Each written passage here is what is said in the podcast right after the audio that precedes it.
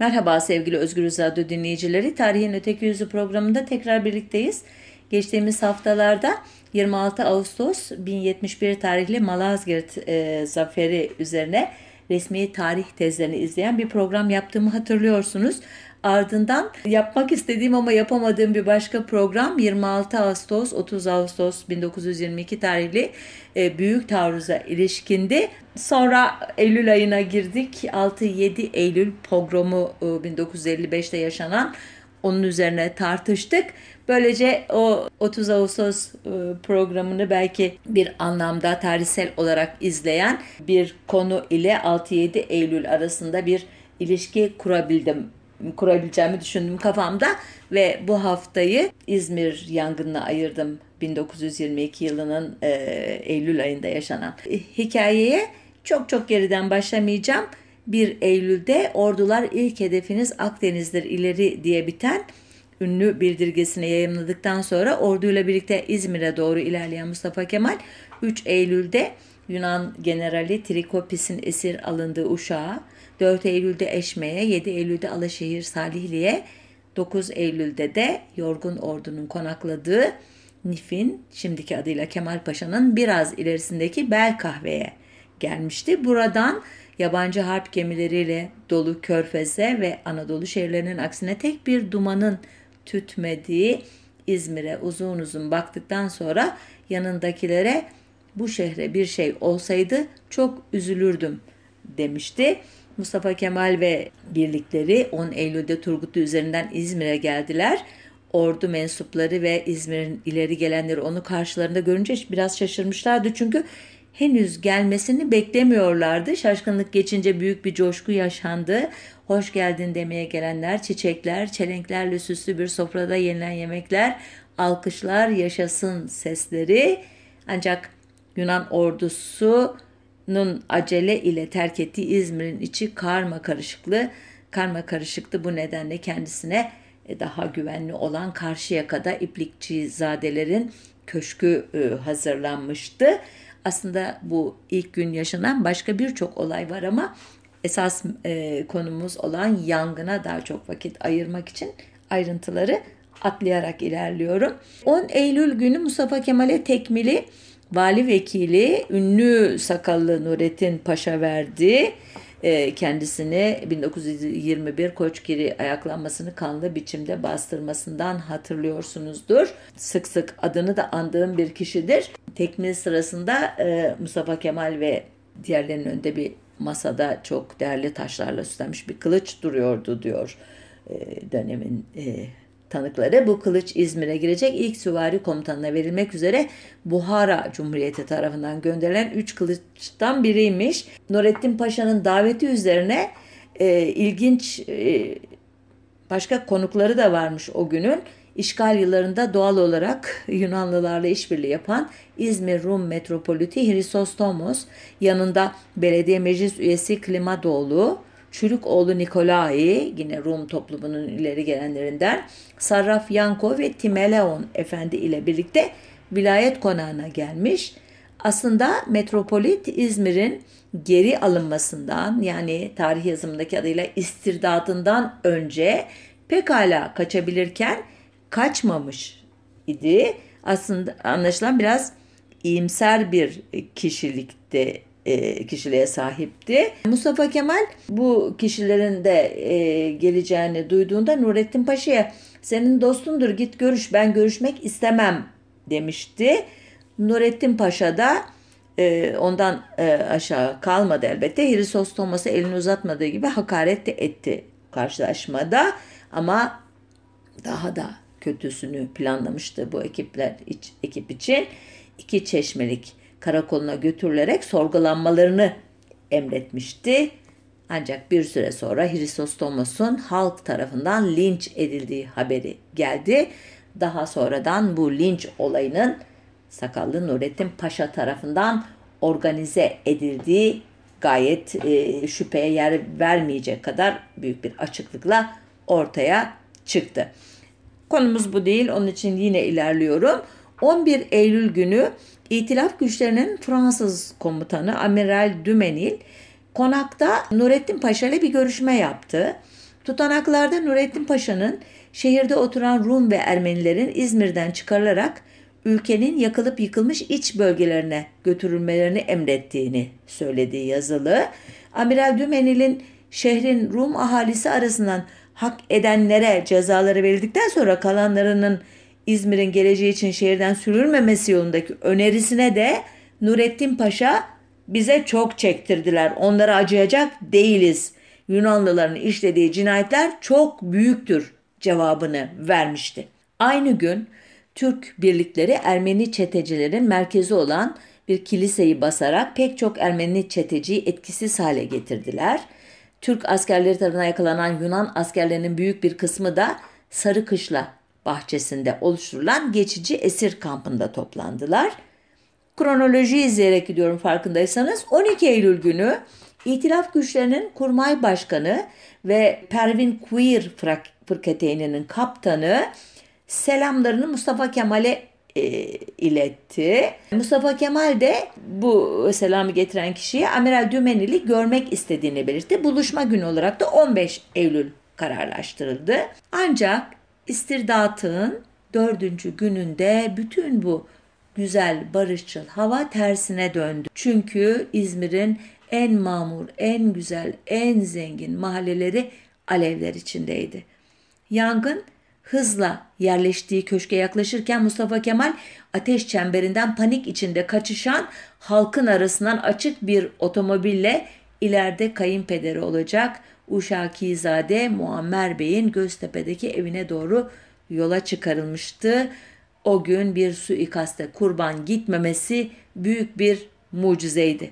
Deniz bakır kırmızılığındaydı diye yazıyor. Britanya'da yayımlanan The Daily Mail gazetesinin muhabiri Ward Price 16 Eylül tahliyasında ve şöyle devam ediyor.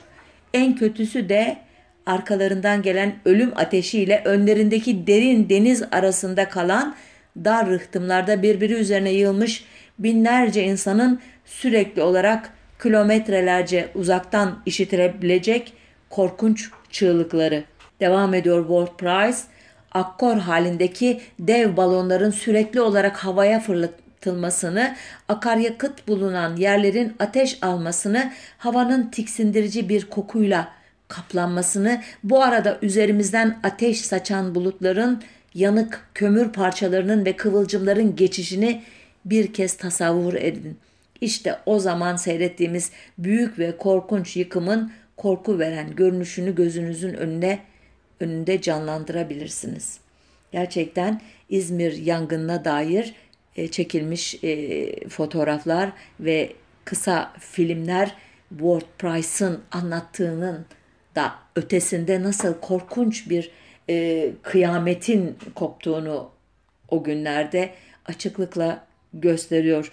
O gün de bugün de pek çok kişinin yangının nerede başladığı meselesini adeta yangının kimin çıkardığı sorusunun cevabı imiş gibi ortaya koyduklarını fark etmişsinizdir. Yani yangın şu mahallede çıktı ise o halde bunun failleri o mahalledekilerdir deme gibi böyle düz bir mantıkla bakmak egemendir. Bu açıdan da yangının ilk nerede çıktığı konusu çok ilgi çekmiştir. Bazıları yangının Rum mahallesinde başladığını, bazıları Ermeni mahallesinde başladığını söylerler. Ancak herkesin üzerinde anlaştığı husus yangının Türk veya Frank ya da Levantenlerin yaşadığı Avrupa kökenli işte e, şarkta yerleşmiş e, maceraperestler, tüccarlar işte gibi grupların yaşadığı mahalleden değil, aynı anda birkaç noktada birden başladığı yolundadır.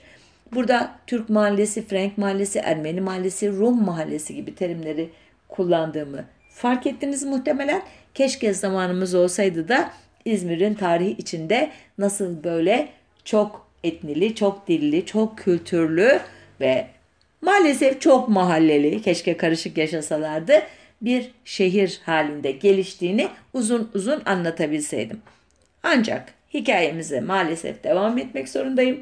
Parantezleri kısa tutup Sonuçta ister Rum mahallesinden çıksın, ister daha sonra pek çok kaynağın ittifak edeceği gibi Ermeni mahallesinden çıksın. 13 Eylül'de pek çok noktadan birden başlayan yangın o ana kadar denizden esen hakim rüzgar imbatın yerini güney güneydoğu yönünden esen rüzgarın almasıyla 14 Eylül'de batıya doğru yayılmıştı. Aynı gün 17.30'da esas randevusu bir gün sonra olan Mustafa Kemal ile Amiral Dümenil Göztepe'deki e, köşkte Mustafa Kemal'le buluşmuştu doğal olarak çünkü durum ciddiydi. Dümenil Mustafa Kemal'e yangını Türklerin çıkardığı yolundaki söylentileri aktarmış ve birçok kişi Türklerin ateşe gaz döktüklerini bir takım teferruat ile anlatıyorlar. Ben derhal kurmay heyetimin zabitleri tarafından tahkikat yaptırdım. Bu tahkikat dolaşan rivayetleri teyit etmedi. Söylendiğine göre e, e, İngiliz amirali de Türklerin mesuliyetine inanıyor diyerek e, Mustafa Kemal'i bu konudaki dedikodulardan haberdar edip bunlara yönelik olarak bir yalanlama yapıp yapmayacağının e, yoklamasını yapıyordu anladığınız üzere. Mustafa Kemal anlamıştı elbette e, imayı. E, yangından işgalden önce oluşturulan bir teşkilatın eseri olduğunu söyleyerek o çok bildik savunmayı yapmıştı. Amiral Dümenil ise öyle ise de e, lütfen e, batılı çevreleri ikna etmek için çok daha güçlü bir dille bir teksip yayınlar mısınız demişti kendisine. Ancak ilginç bir şekilde Mustafa Kemal'den duyabildiği en ağır ifade evet bu yangın nahoş bir hadisedir cümlesi olmuştu. Bana geldiği gibi Amiral Dümen ile de bu söz çok zayıf gel- gelmişti. O da belirtmişti bunu. Ancak Mustafa Kemal'den daha fazlasını duyamamıştı. Ardından Mustafa Kemal konuşmayı itilaf devletleriyle yapılacak barış müzakerelerine getirmiş ve yangın meselesini kapatmıştı. Bundan sonraki konuşmalarda bu mütareke şartlarına dairdi. İşte o nerede toplanacak, heyetler nasıl oluşturulacak gibi konulara dairdi. Bu e, görüşme bana her zaman çok ilginç gelmiştir. Çünkü e, Mustafa Kemal karşısında itiraf e, kuvvetlerinin en yüksek e, rütbeli kişisini bulduğu zaman ne, nasıl bir tutum beklenir? Ee, İzmir, güzel İzmir, Mustafa Kemal'in bakmaya dahi kıyamadığı bu şehri Ermeniler ya da Yunanlılar gibi düşman kuvvetler cayır cayır yakıyor ve Mustafa Kemal de bu konudaki şikayetini, taleplerini güçlü bir dille amirale iletmiyor. Bu hakikaten çok enteresan bir konudur. Buraya bir mim koyarak devam edelim. 15 Eylül'de yangın kontrol altına alındı. Ancak tamamıyla 18 Eylül'de söndürülebildi. Bunlar olurken bazı soruşturmalar yapılmış ve 16 Eylül'de Şafak'ta e, yangın çıkarmak suçundan 4 kişi idam edilmişti. Bunlardan ikisi Ermeni, biri de Rum'du. Biri de e, kimliğini tespit edemediğimiz bir kişiydi. Yani e, yerel yetkililer e, fail olarak hemen şehrin gayrimüslim ahalisinden 3 e, kişiyi işaret etmişlerdi. Ermeni ve Rum kaynaklarına göre ise bu günleri anlatan bazı e, gazetelerine göre ise yangın sırasında on binlerce gayrimüslim Türk askerleri ve çapulcular tarafından öldürülmüştü. Ancak bu iddiaların doğru olup olmadığı, yangınla ilgili kimlerin suçlandığı veya kaç kişinin cezalandırıldığı konusunda o gazetelerde de ayrıntılı bilgi yoktu. Fakat bu iki Ermeni bir Rum idam edildi ifadesi bir Ermeni tanık tarafından e, Jaga Damart adlı Ermeni gazetesinin muhabirine anlatılmıştı. Tekrar kronolojiye devam ediyorum. 17 Eylül 1922 günü Mustafa Kemal Ankara hükümetinin İstanbul'daki muhtemet adamı Hamit Bey'e bir telgraf gönderdi. Telgrafta Amiral Dümenil'in e, de e, talebi olan e, bazı ifadeler vardı. Şöyle ki İzmir yangını hakkında aşağıdaki tarzda beyanatta bulunmak lazımdır. Yani bir çeşit yönerge veriyor. Size sorulursa şunları şunları söyleyin diyor. Devam ediyorum telgrafa. Ordumuz İzmir'i her türlü kazadan muhafaza etmek için şehre girmeden evvel tedbirler almıştır. Ancak Yunanlılar ve Ermeniler daha evvel vücuda getirdikleri teşkilatla İzmir'i toptan yakmaya niyet etmişlerdir. Kiliselerde Hristostomos'un vermiş olduğu nutuklar ki İslamlar tarafından işitilmişti. İzmir'i yakmak bir dini vazife olarak tebliğ edilmiş bulunuyordu. Yangın bu teşkilat tarafından meydana getirilmişti. Bu telgrafın aslı Atatürk'ün Söylev ve Demeçleri e, adlı derleme eserde yok. Bunu Bilal Şimşir e, aktarıyor ama e, yani yanlıştır böyle bir belge yoktur demek babından söylemiyorum. Hani hemen elimizin altında olan belgelerden biri değil. Aslında yok sanıyorum ortada. Ama sonuçta Türk resmi tezinin ne olacağına dair önemli bir belge bu karşımızdaki. 18 Eylül'de İzmir'in işgali sırasındaki haince tavırlarından dolayı bazı kişilerin Seyyar Divanı Harp'te yargılanmalarına başlandı. İlk idam mahkumlarından biri işgal döneminde İslahat gazetesinde yazan avukat Süreyya Bey ile o sırada firarda olan Köylü Gazetesi sorumlu müdürü Mehmet Refet Bey'di. Onları düşmana kılavuzluk, casusluk, gasp, çetecilik, kişilere saldırı ve benzeri cürümlerle suçlanan başka Rumlar ve onların işbirlikçisi Türkler izledi. Aynı gün İtilaf e, Kuvvetleri'nin komutanı General Pelle ile Mustafa Kemal mütareke koşullarında anlaştılar. 20 ee, Eylül'de İzmir Milletvekili Tahsin Bey ve arkadaşları işgal bölgesinde kalıp düşmanla işbirliği yapanlar dışındakilere af ilan edilmesi için TBMM'ye bir teklif verdiler. 23 Eylül günü Hisar Camii arkasında yeni bir yangın başladı. Şehrin tekrar güvenli hale gelmesi 30 Eylül'ü buldu. Bu tarihe kadar Ermeni ve Rum mahalleleri tamamen Avrupalıların yaşadığı Frank mahallesi ise kısmen yanmıştı. Muhtemelen yangının e, başladığı gün olan 15 Eylül'de rüzgarın tekrar imbata dönmesi sayesinde Türk ve Yahudi mahalleleri de zarar görmemişti. Yani Tanrı'nın bir lütfu meydana gelmişti bu rüzgar dönüşümüyle.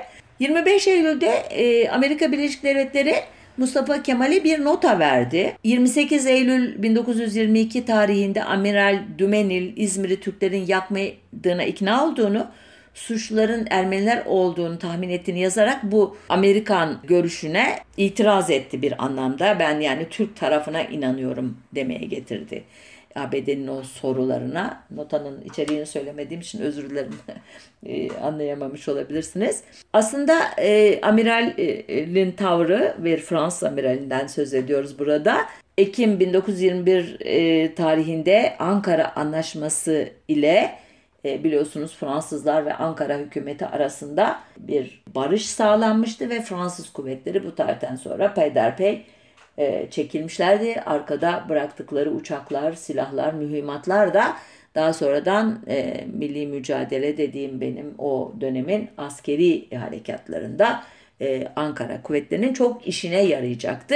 Yani Fransızlar e, epeydir e, Türk tarafıyla bir barış sağlama e, yollarını arıyorlardı. Amiral Dümenil'in tavrı da Türk tarafına yakınlığı ve Mustafa Kemal'in tezlerini e, destekleyen tutumu bu barışçıl politikaların e, içerisinde gayet e, anlaşılırdı, anlamlı idi bana göre. Ancak e, Fransızlardan farklı olarak biliyorsunuz son ana kadar işte e, Ankara ile herhangi bir barış imzalamaya yanaşmayan ama Milne hattı gibi böyle Yunanlıları belli bir hattın e, ötesinde tutarak Kuvayi Milliye'ye önemli alanda nefes aldıran bazı politikalar da izlemiş olan ve son tahlilde Yunan ordusunu Anadolu'ya girmeye teşvik ettikten sonra çok kısa sürede yayan bırakarak onları Türk ordusuyla yüz yüze e, bırakan ve sonuçta yenilmesine de neden olan İngilizler İzmir yangını da Türk tarafının masumiyeti konusunda ikna olmaya pek yanaşmıyorlardı. Bu uzun da sürdü. Bir komisyon gönderdiler olayı soruşturmak için. Ancak bu arada bu işler yani itirazlar e, falan yapılırken de Franklin Buyon e, General Franklin Buyon kom, e, komutasındaki İtilaf güçlerinin Met sırlısı İzmir'e geldi ve mütareke konferansının Mudanya'da toplanması konusunda anlaşmaya varıldı. Yani İzmir yangını arka plandaki barış görüşmelerinin önemine, önemi yüzünden aslında ikincileşip talileşen bir konu olmaya başlamıştı. Yani stratejik çıkarlar, e, büyük resimdeki ilerlemeler artık İzmir yangınını bir iç mesele, e, görmezden gelinecek bir kaza olarak görme konusunda teşvik ediyordu itilaf kuvvetlerini de. Ancak bu yangının e, İzmir'in e, ahalisinin özellikle gayrimüslim halkına maliyeti çok çok ağırdı. Yangında yaklaşık iki buçuk milyon kilometre özür dilerim metrekarelik bir alan tahrip olmuş. 25 bin ev, iş yeri, kilise, hastane, fabrika, depo, otel ve lokanta yok olmuştu. Elbette bu yapıların içerisindeki her türlü zenginlik, basit ev eşyalarından e, yerine konması mümkün olmayan hatıralara, fotoğraflardan e, e, takılara, efendim halılardan heykellere ve pek çok e, kurumun e, tarihin çok eski dönemlerinden beri biriktirdiği son derece e, değerli el yazmaları içeren e, kütüphanelerine ne bileyim okullarda üretilmiş her türlü kültür ürünü hepsi yok olmuştu. Yani o büyük resmime gözünü dikmiş olan politikacılar, siyasetçiler bu aslında gerçekten aslında daha büyük olan bu resmi görmezden gelirken halklar her zaman olduğu gibi halkların acılarına bigane kaldıklarını da bir kez daha teyit etmiş oluyorlardı. Sonuçta bu büyük temizlik e, fiziki anlamda topografyayı dümdüz eden bu yangın e, yaşanırken hem daha önce e, büyük taarruzla birlikte yaka yaka Anadolu'daki pek çok kasabayı, köyü İzmir'e doğru akan Yunan ordusunun kalıntıları artı İzmir'in Rum ve Ermeni ahalisi ki bunların sayısının 500 bine yakın olduğu e, tahmin ediliyor. Bu grupların ancak 320 binin gemilerle ta, şehirden tahliye edilebildiği yangın sırasında geri kalanının da ki 180 bin kişiye yakın kişiden söz ediyoruz çeşitli biçimlerde yaşamlarını yitirdiği kabul ediliyor. Yangın sürerken e, çekilmiş o kısa filmlerde şehrin ahalisinin o kayıklara, takalara can havliyle nasıl atladığını ve kendilerini açıkta bekleyen e, Yunan gemilerine, itiraf devletlerinin gemilerine e, doğru giderken panik halinde o yanan şehre nasıl acı içinde baktıklarını görmüşsünüzdür. Elbette uzaktan film de bunu izlemek, anlamak çok kolay değil. Gerçekten empati yaparsak bir şehrin ahalisinin her şeyleri yanarken bilinmez bir geleceğe doğru bir meçhule doğru o, o denizin üzerinde e, giden o teknelerde takalarda neler hissettiklerini e, tahayyül edebilirsiniz sanıyorum.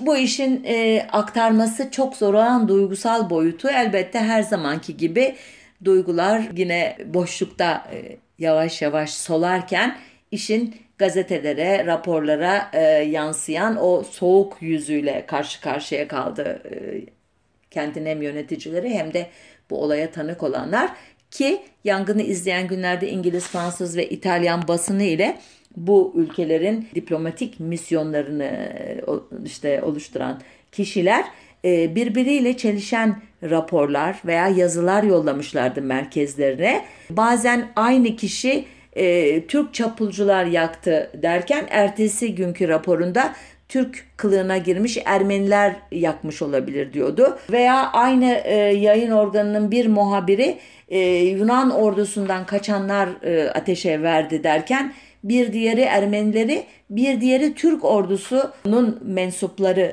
diyebiliyordu. O kadar e, birbiriyle çelişen rapor, e, bilgi, haber var ki hepsini tek tek okusam size bir program dolar. Onun için birkaç örnek vermek istiyorum. Örneğin yangına dair en ayrıntılı bilgileri veren Amerikalı donanma görevlisi A.J. Hepburn, ABD Türkiye Yüksek Komiseri Amiral Mark Lambert Bristol'e sunduğu 22 Eylül 1922 tarihli 48 sayfalık raporunda yangını başı bozuk Türk askerlerinin çıkarmış olduğunu ileri sürmüştü. Bir başka ABD'li konsolos yardımcısı Barnes da konsolosluğun köşesindeki caddeye gaz döken Türk askerleri gördüğünü anlatacaktı. Yani bu aktörler e, Türkleri suçlayan e, raporlar yazmışlar daha çok. Buna karşılık yine İzmir'deki Amerikan Kız Koleji Misyon Başkanı McLachlan Türk üniforması giymiş Ermeni teröristlerin yangınları çıkardığına kanaat getirdim. Anlaşıldığı kadarıyla böyle yapmakla Türk ordusuna karşı Batı'nın müdahale etmesini planlıyorlar diye yazacaktı. İzmir'deki Britanya konsolosu Lamp ise 20 Eylül'de hükümetine gönderdiği raporda ki İngilizlerin e, Türk tarafına düşmanlığını daha önceden e, anlatmıştım kısa birkaç cümleyle. Buna rağmen e, Yunanlıların ve Ermenilerin işbirliği içinde şehri yaktığını rapor etmişti. Yani genel İngiliz tutumunun e, karşısında e, bir pozisyon almıştı. Ancak bu misyon şefleri veya gazetecilerin bu çelişkili ifadelerini den ziyade bugün en çok atıfta bulunan tanıklık ve özellikle İzmir'i Ermeniler yaktı diyenlerin en çok atıfta bulunduğu tanıklık 1910-1922 arasında İzmir itfaiye şefi olan Paul Gresovich'in yangın esnasında Near East Relief adlı yardım kuruluşu adına İzmir'de bulunan Amerikalı mühendis Mark Prentice'e anlattıkları Paul Gresovich adının farklı olduğunu hissetmişsinizdir. Sırp asıllı Avusturya Macaristan İmparatorluğu vatandaşı. Osmanlı İmparatorluğu çok uluslu bir imparatorluk olarak böyle e, farklı e, milliyetlerde e, kişileri de istihdam ediyordu yani. Prentice e, ABD'ye döndükten sonra hazırladığı e, raporunu yine bu meşhur Amiral Bristol'a e, göndermişti ki rapor esas olarak Gresovich'in anlattıkları üzerine inşa edilmişti. Neydi bu raporun ana hatları? Prentice'de ilk kez 10 Eylül'de, ikinci kez 13 Eylül'de yangın çıktıktan sonra görüşen Gresovich'e göre her yıl bu aylarda 10 günde bir yangın çıkarken 1922 yılının Eylül ayının ilk haftasında günde 5 yangın çıkmış ve kendisi kırpılmış teşkilatı ile bunlarla başa çıkmayı başarmıştı. Ne demek istiyor kırpılmışlar biraz sonra anlatacağım. Pazar gecesi, pazartesi günü ve onun gecesi aynı anda çıkan pek çok yangın ihbarı aldığını söyleyen Grasevich bu yangınlarla baş etmekte zorlandığını çünkü şehrin Türk askeri valisi Kazım Dirik Paşa'nın teşkilatındaki Rum asıllı itfaiyecileri görevden aldığını anlatmıştı. Gresoviç'e göre önce 100'e yakın olan personel sayısı 37'ye düşmüştü. Yani o kırpılmış teşkilat derken bunu kastediyor. Benim adamlarım, tecrübeli adamlarım vardı ama bunların büyük bir kısmı Rum asıllıydı. Ancak Kazım Dirikpaşa bunları güvenilmez unsurlar olarak görerek attığı için teşkilattan ben birdenbire bu yangın mevsiminde 37 kişilik küçücük bir kadroyla kaldım e, baş başa diyor. Bu yüzden de Grasovic Eylül'ün 10'undan 13'üne kadar çıkan yangınlardan Türkleri sorumlu tutuyor. Yani siz diyor yangın mevsimini biliyordunuz. Buna rağmen teşkilatı zayıflattınız. O halde buradan tali bir sorumluluğunuz var diyor. Ancak diyor 13 Eylül sabahı iki Ermeni rahibin önderliğinde Ermeni okulundan ve Dominiken kilisesinden çıkan birkaç bin Ermeni diyor rıhtıma doğru uzaklaştıktan sonra bu kişilerin boşalttığı yerleri incelediğimde oralarda gaz emdirilmiş ve yakılmaya hazır meşaleler buldum diyor. Bunun üzerine diyor Türk yetkililerine defalarca başvurdum. Ancak ilk yardım saat akşam 18'de geldi ki bu çok geç bir saatti. Saat 20'de yangını söndürmeye başlayan 100 kadar asker de tam yangın söndürme e, şeyinde yanlış bir e, tecrübeli olmadıkları için yanlış bir iş yaptılar. Yangının yayılmasını önlemek için evleri bombaladılar. Bu yangını daha da azdırdı diyor. Prentice de bunları e, kafasında böyle şey yapıyor, harman ediyor ve diyor ki başka tanıklarla da görüşüyor. Ve Ocak 1923'te yani birkaç ay sonra Amiral Bresol'e sunduğu o raporda şöyle bir sonuç cümlesi kuruyor. Ermenilerin ve Yunanlıların elde ettikleri ganimetlerin Türklerin eline geçmesini istemedikleri herkesce biliniyordu. Yangının çıkmasından günler önce Ermeni gençlerinden oluşan bir grubun İzmir'i yakmak üzere organize edildiğini söyleyen raporların varlığı da biliniyordu. Dolayısıyla 13 Eylül'de başlayan yangından bu gruplar sorumludur diyor.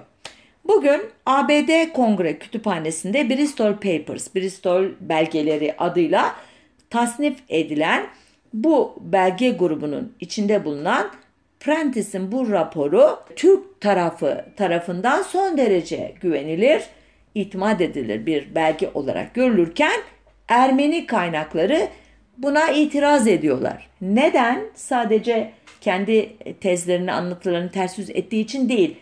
Çok anlamlı bir e, gerekçeleri var.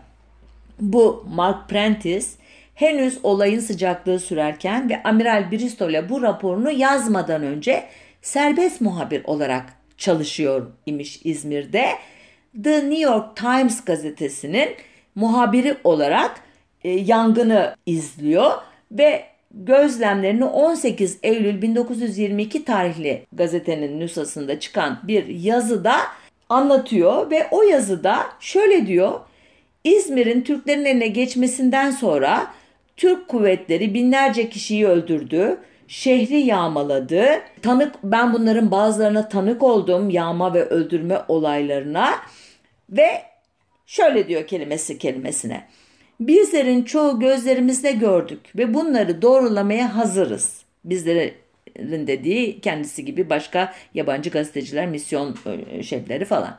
Türk askerleri ellerindeki gazlı maddeleri caddelere ve evlere atan askeri yetkililerce yönetiliyorlardı. Konsolos yardımcısı Barnes bir Türk askerini gümrük binasını ve pasaport bürosunu ateşe verirken görmüş. Aynı şekilde binbaşı Davis ki bu Kızıl Haç yetkilisi Claflin Davis ondan söz ediyor. Devam ediyor e, Prentice.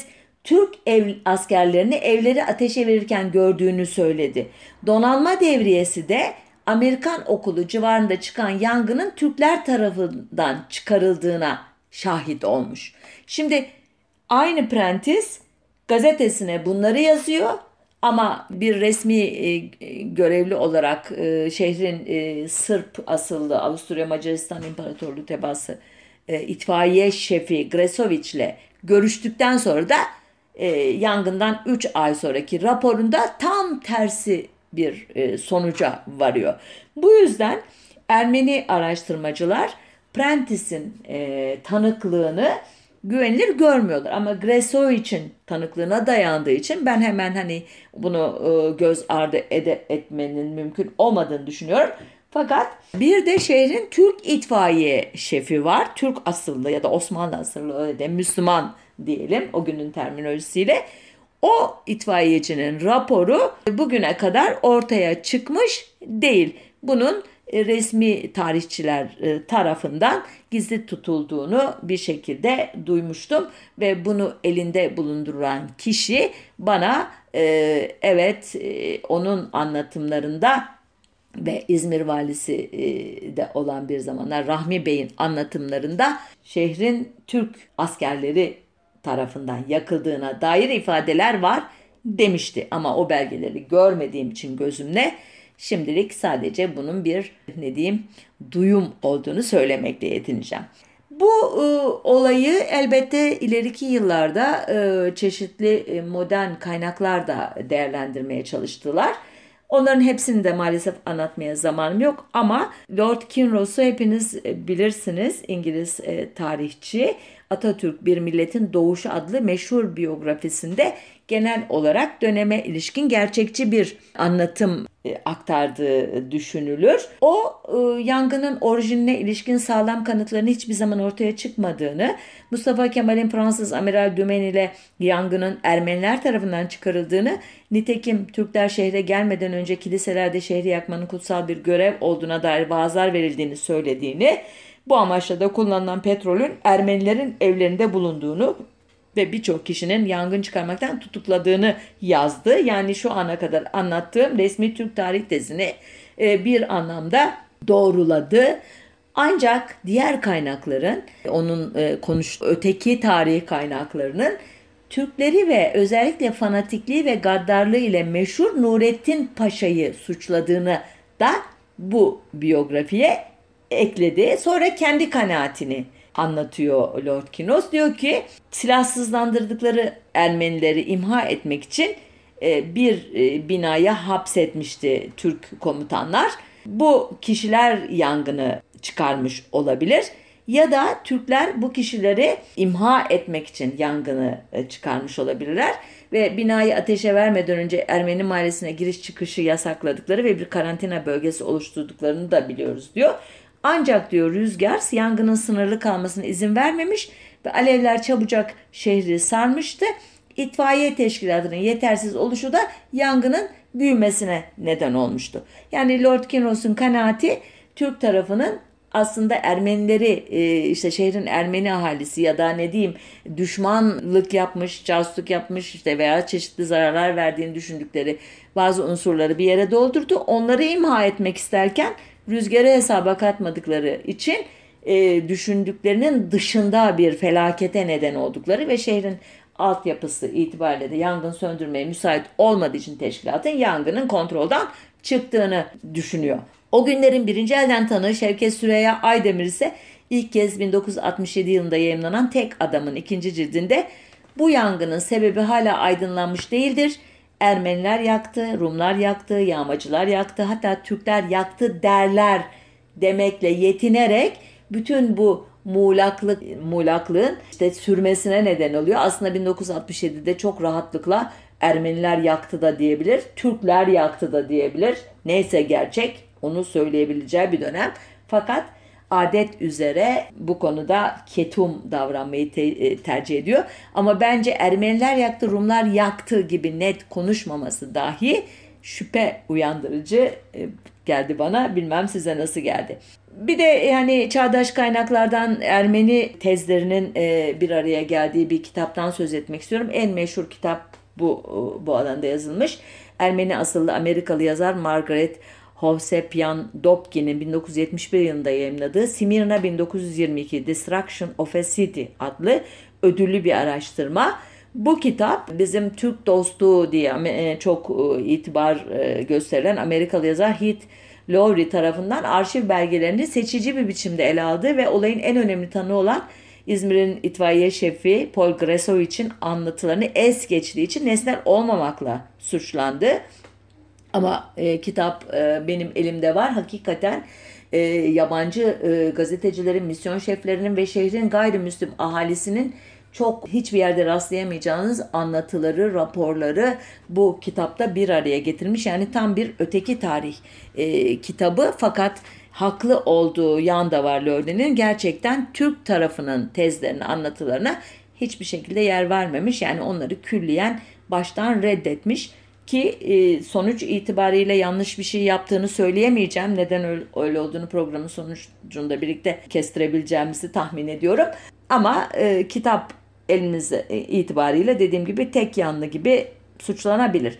Bir başka tanıklıktan daha söz edip asıl konuşmak istediğim Mustafa Kemal'e gelmek istiyorum. O ne dedi yangınla ilgili onları anlatmak istiyorum. Doktor Bilge Umar bu e, son e, Türk tanığı. 1974 yılında yayınlanan İzmir'de Yunanlıların Son Günleri adlı eserinde bu felaketten Türkler ve Ermenilerin ortaklaşa sorumlu olduklarını Gresavic'in raporundan anlaşıldığı kadarıyla yangını evlerinde sakladıkları tüfekleri ve cephaneleri yok etmek isteyen Ermenilerin kazayla başlattığını, Türklerin de başlangıçta yangına kayıtsız kalarak yayılmasına neden olduklarını söylüyor. Yani tam bir orta yol bulmaya çalışan bir e, kitap e, anlayacağınız üzere. Dediğim gibi buralarda yeterince oyalandık. Şimdi esas kahramanımız e, Mustafa Kemal nasıl davranmıştı bu konuda ona e, dair biraz e, ayrıntıya girelim. Bugün biliyorsunuz İzmir'i Türkler yaktı diye e, ortaya çıkan biri en hafif şeyle deyimle e, epey hırpalanır ama daha çok vatan haini işte kansız e, içimizdeki İrlandalı falan diye çok ağır bir şekilde e, yargılanabilir. Neden bu tez üzerinde daha çok durur öteki tarihçiler? Şimdi biraz açıklık getirebileceğim umuyorum. İzmir'in geri alınışının arifesinde Belkahve'den bakarken hatırlarsanız bu şehre bir şey olsaydı çok üzülürdüm dediğini aktarmışım e, Mustafa Kemal'in. Yangın sırasındaki tavrı e, işte Amiral Dümen ile konuşmaları vesaire dışında tam bir muamma. Neden? Mustafa Kemal'in yaveri Salih Bozok'un anlattığına göre örneğin Alevler İzmir'i bir kül yığınına dönüştürürken ileride Mustafa Kemal'in kayınpederi olacak Uşakizade Muammer Bey'in Göztepe'deki köşkünde bir ziyafet verilmekte imiş.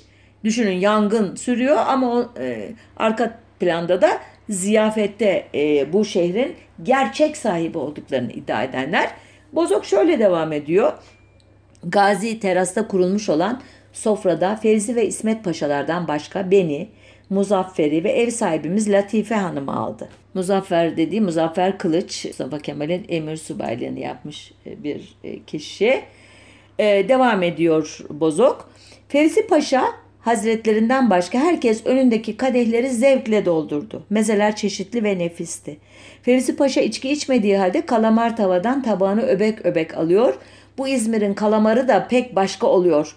Aman pek özlemişim diye afiyetle yiyordu. Velhasıl sofradan ve başlayan geceden herkes memnundu. Salih Bozok 30 Ocak 1939 tarihli Cumhuriyet Gazetesi'nde başka ayrıntılar da verecekti o ziyafete dair. Bozok'un anlattığına göre denize nazır terasta Mustafa Kemal ile ileride eşi olacak olan e, Uşakizade Muammer Bey'in e, tahsilli, akıllı, cerbezeli kızı Latife Hanım bir ara yalnız kalmışlar. Latife anne ve babasından yaptığı işlerden söz ediyormuş. Mustafa Kemal de ona başkumandanlık meydan muharebesine ait hatıralarını anlatıyormuş.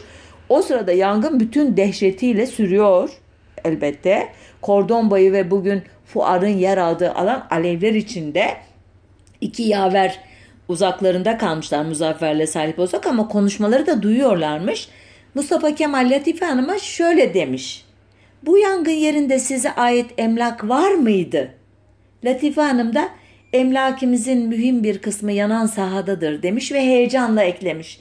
Paşam isterse hepsi yansın yeter ki siz sağ olun.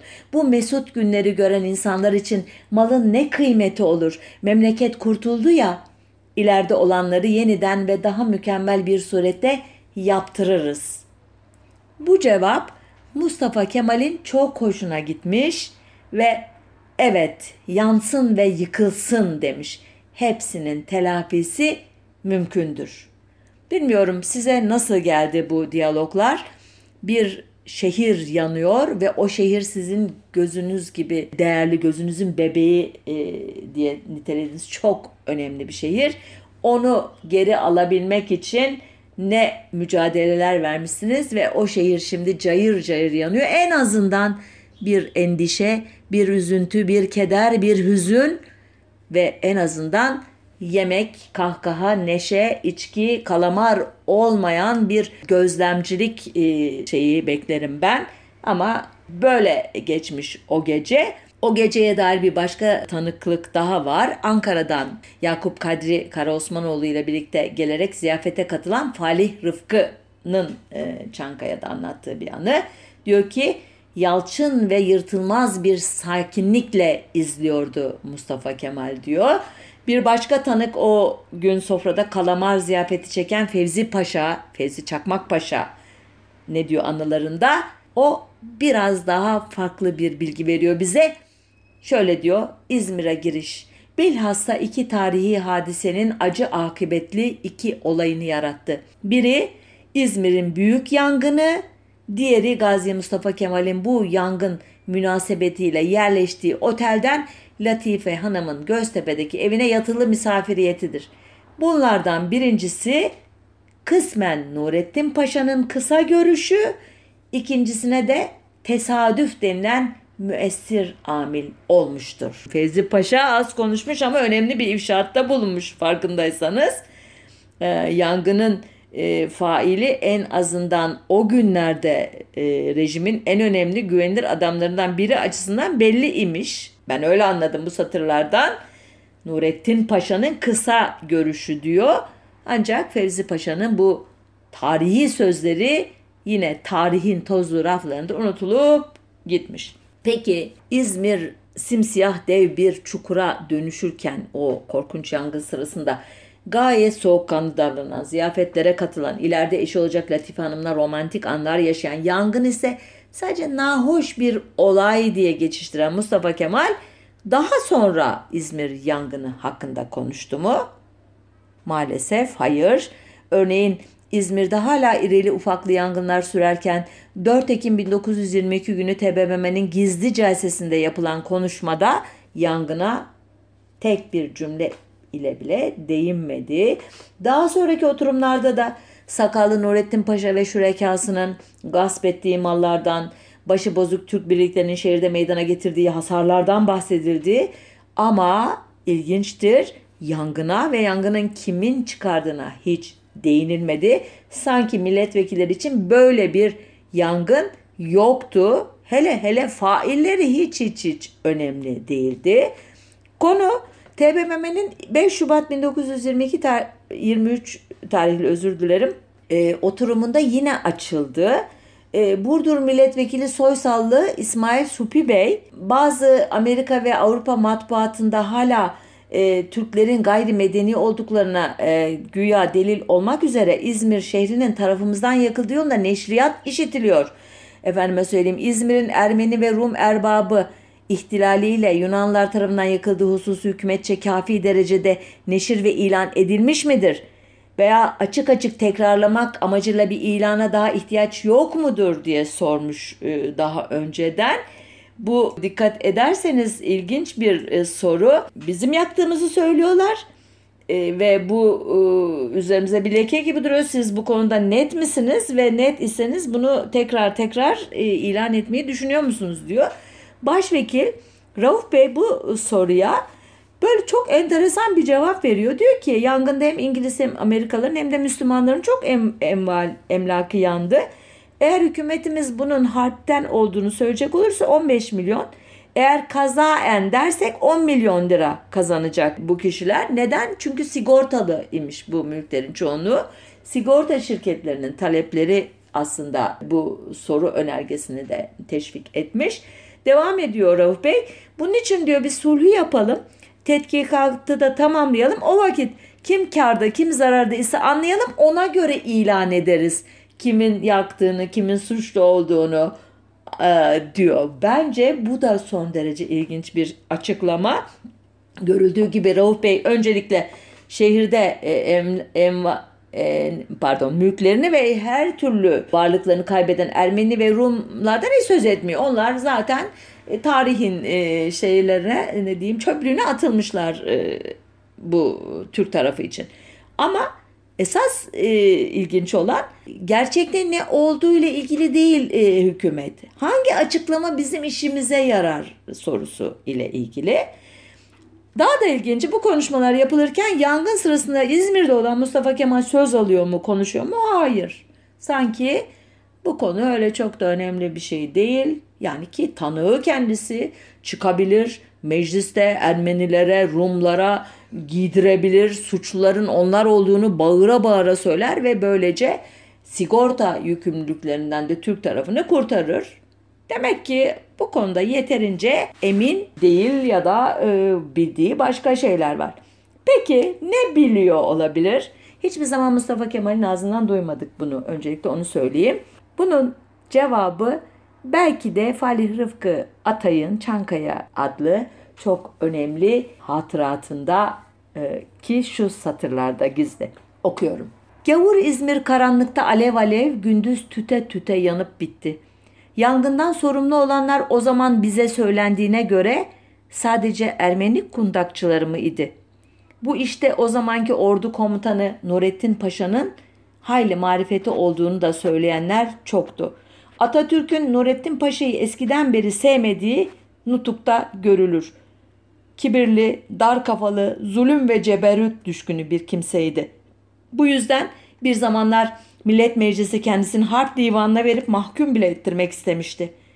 Nurettin Paşa'nın biri İzmir'de, biri İzmit'te tertip ettiği iki lincin hikayesi gene o vakitler bizi ikrah içinde bırakmıştı. Yani iğrendirmişti.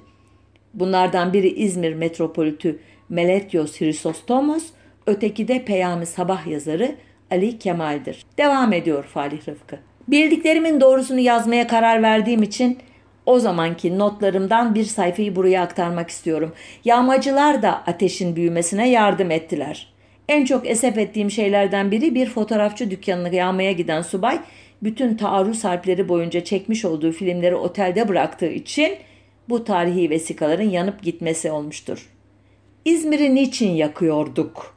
Kordon konakları ve oteller ve gazinolar kalırsa azınlıklardan kurtulamayacağımızdan mı korkuyorduk? Birincisi Dünya Harbi'nde Ermeniler tehcir olunduğu vakit Anadolu şehir ve kasabalarının oturulabilir ne kadar mahalle ve semtleri varsa gene bu korku ile yakmıştık. Bu kuru kuru tahripçilik hissinden başka bir şey değildir. Bunda bir aşağılık duygusunun da etkisi var.